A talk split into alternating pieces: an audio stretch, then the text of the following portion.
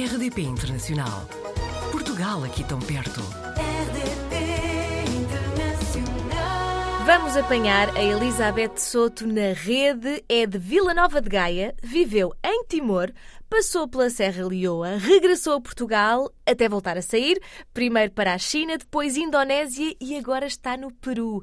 Elizabeth, muito obrigada por estar connosco. Olá, tudo bem? Obrigada eu pelo convite. Bom, inicialmente foi para Timor-Leste lecionar português e tinha terminado o curso de letras na Universidade do Porto. Portanto, na altura não pensou em começar a dar aulas em Portugal? Não, pensei, pensei, pensei bastante, porque eu na altura concorri, isto em 2000, no ano 2000, eh, eu concorri para todos os cantinhos de Portugal, ilhas incluídas, eh, tudo. Eh, Só que infelizmente nessa altura já era muito complicado arranjar uma colocação. Um, eu acabei o curso em junho, comecei a concorrer, mal consegui, mal pude, mas entretanto não tive, não tive sorte com as colocações, fui fazendo uns trabalhos extra, fui trabalhando numas, numas salas de estudo, a dar umas explicações, etc. Mas como é óbvio, nada disso era o que eu queria e no fundo era um trabalho precário, não era o que, o- o- não foi para isso que eu estudei cinco anos, não é? E portanto, depois surgiu a oportunidade num recorte de jornal e na altura uma colega mostrou-me o recorte, estávamos a tomar café e ela mostrou-me o recorte, dizia assim, olha, estão a recrutar professores para, para Timor. E eu tive assim um instinto de lhe dizer no imediato, vamos, vamos. E eu vou. E, e ela, ai, se tu fores, eu também vou. Pronto, e foi assim. E fui. Ela acabou por não ir, eh, porque não foi, não foi chamada, não foi recrutada na altura, mas eu acabei por fazer o processo todo e depois acabei por ir. E foi assim, começou a aventura. E entretanto já teve umas quantas.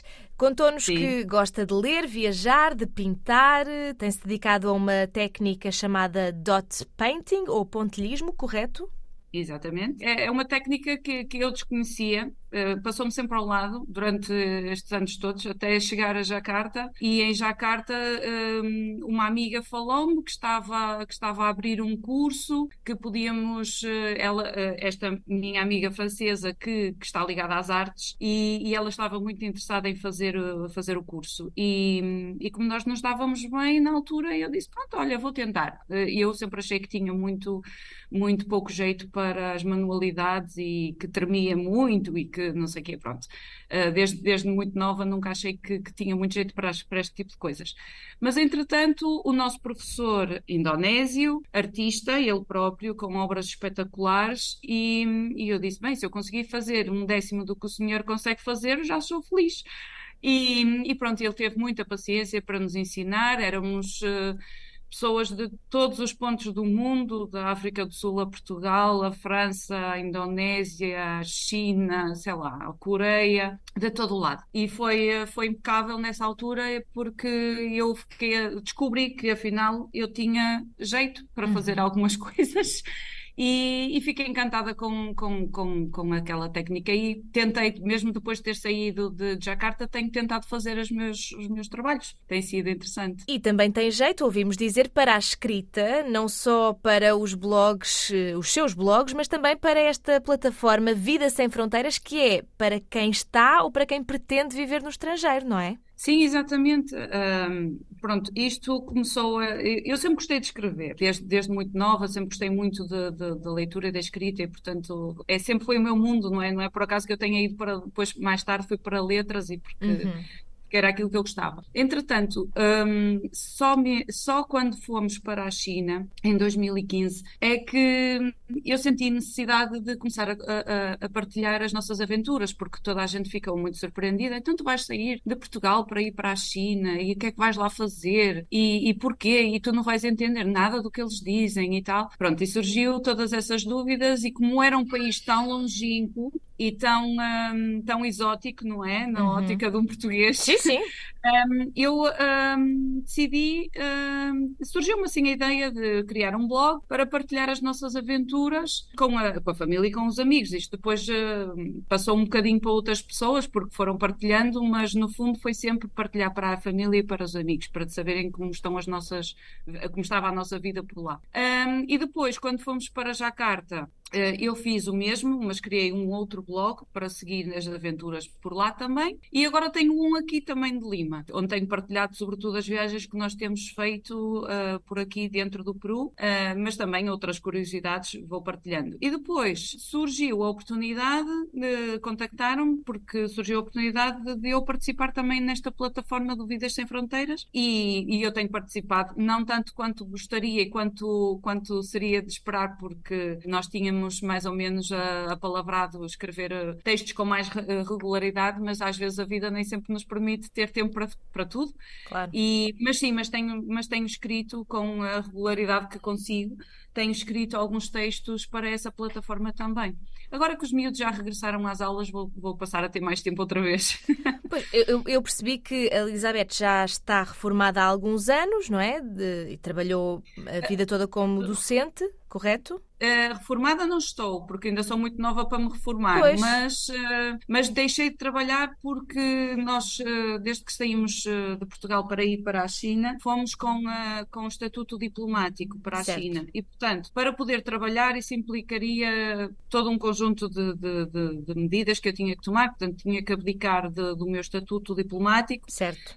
para poder trabalhar e nem sempre justifica, porque, por exemplo, na China eu tive uma oferta de emprego para dar aulas de português numa universidade em Pequim, mas depois ao fazer as contas ao que eu ia receber de salário e a tudo que os gastos que eu ia ter inerentes só pelo facto de estar a trabalhar, não é? O ter que arranjar uma ama para cuidar da minha filha bebê, uhum. o ter que, que arranjar transporte para, para levar o meu filho à escola, eh, porque já não podia ser eu, uh, o ter que arranjar uma empregada para me cuidar da casa, muito provavelmente porque eu já não conseguia, com o horário que eu ia ter, já não ia conseguir tratar de nada. Quer dizer, todo um, há todo um conjunto de, de situações que na altura fizemos as contas e eu ia ficar a perder. Claro. Sobretudo porque quando eu saí de Portugal, aquilo que eu mais desejava era poder também dar tempo aos meus filhos, coisa que eu até aí tinha dado muito pouco, porque como professora ia trabalhar sempre em sítios diferentes quase todos os anos, não é? Entre reuniões, entre deslocações e preparar uh, trabalho, material e tudo mais, portanto, acabou, uh, acabou por ser uma vida muito, muito ocupada na altura claro. como professora. E, portanto, agora ter essa oportunidade de dedicar mais tempo aos meus filhos, eu não quis também abdicar disso e, portanto, não tenho estado a trabalhar, mas estou a fazer outras coisas para me ocupar. Cuidar de crianças também é um trabalho, não é?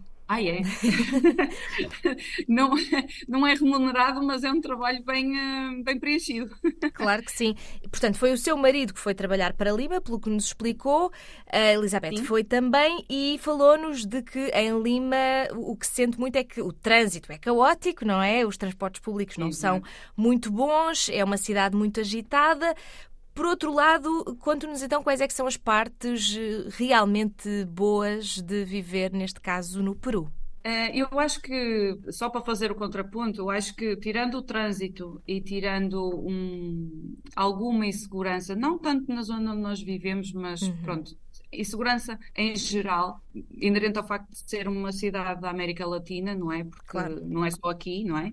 Não é só propriamente em Lima. Mas tirando esses dois aspectos, nós temos aqui bastante qualidade de vida, até se compararmos com aquela qualidade de vida que tínhamos em Jacarta, que era muito, muito nula comparando com Lima, porque aqui temos passeios. Ninguém acredita o quanto eu valorizo um passeio uhum. nesta cidade. Depois de ter vivido em Jacarta e viver num, numa zona onde não havia passeio nenhum. Portanto, eu gosto muito de caminhar, gosto muito de, de ir explorar a cidade, gosto muito de entrar em pequenas lojinhas e, e de andar à vontade pela cidade. E aqui é possível, aqui eu consigo fazer isso, consigo sair de casa e caminhar, ou, ou, ou, por exemplo, eu não tenho tanta vontade de andar de bicicleta, mas, por exemplo, os meus filhos e o meu marido fazem muito isso, e embora eu também já o tenha feito. Portanto, há aqui muitas ciclovias, há, muita, há muito por onde, por onde caminhar, há muito para explorar, há, há museus para visitar, e, portanto, isso a mim hum, dá muito prazer viver aqui, porque tenho uma vida muito, eh, eh, mesmo os meus filhos, temos uma vida social muito, muito agradável, conseguimos fazer amizades com os peruanos. Uhum. Coisa que é um bocadinho complicado de fazer, por exemplo, com os chineses. Tivemos muita dificuldade em fazer amizade, uh, amizades com os chineses, embora tivéssemos feito imensas com estrangeiros, mas com os chineses em particular não. Em Jacarta já tivemos um pouco mais essa facilidade, mas aqui nota-se que, que o povo é muito mais aberto, é muito mais acolhedor também. E, portanto, sentimos-nos muito bem aqui, sim. Acho que. Uh, come-se muito bem cá. O clima não é todo ele maravilhoso, mas mesmo quando é inverno não está aquele frio, frio. Portanto, consegue-se viver muito bem aqui, sim. Ainda assim, soube que planeia ficar até 2025 em Lima. Uh, ainda não sabemos. Uh, sabemos que temos data para sair, que inicialmente deveria ser em 2024. Uhum. Mas uh, pedimos extensão, ou vamos pedir, neste caso, extensão daqui a uns tempos, porque, porque o meu filho tem que terminar cá, ele está no 11 ano e tem que terminar cá o 12 ano e depois irá para a faculdade. E, portanto, como ele está numa escola internacional e está a fazer o programa IB, uh, que é um bloco de dois anos, não convém ele sair um ano, fazer um ano cá e depois fazer outro ano noutro sítio qualquer. Uh, isso não faria sentido. E, portanto, ele, como vai ter que ficar cá até dezembro, dezembro de 2024 nós vamos pedir a extensão e, portanto, ficaremos até meados de 2025. Mas, eh, pronto, o trabalho do meu marido é mesmo assim, é, é, é estar 3, eh, 4 anos num país e depois rodar para o outro, mas neste caso ficaremos 5, porque nós chegamos cá em 2020, neste caso ficaremos 5, mas só por causa do miúdo, porque uhum. mas, hum, só saberemos cerca de um, um, ano antes de sairmos de cá e que saberemos uh, qual é o próximo destino. Portanto, está tudo em aberto. Fica o mistério lançado e quando souber, a Elizabeth conta-nos e voltamos a falar para saber onde é que está. Pode ser? Ok, combinado. Muito obrigada por ter estado connosco e até uma próxima. Obrigada eu. Portugal ao alcance de um clique. rdp.internacional.rtp.pt RDP Internacional. Portugal aqui tão perto.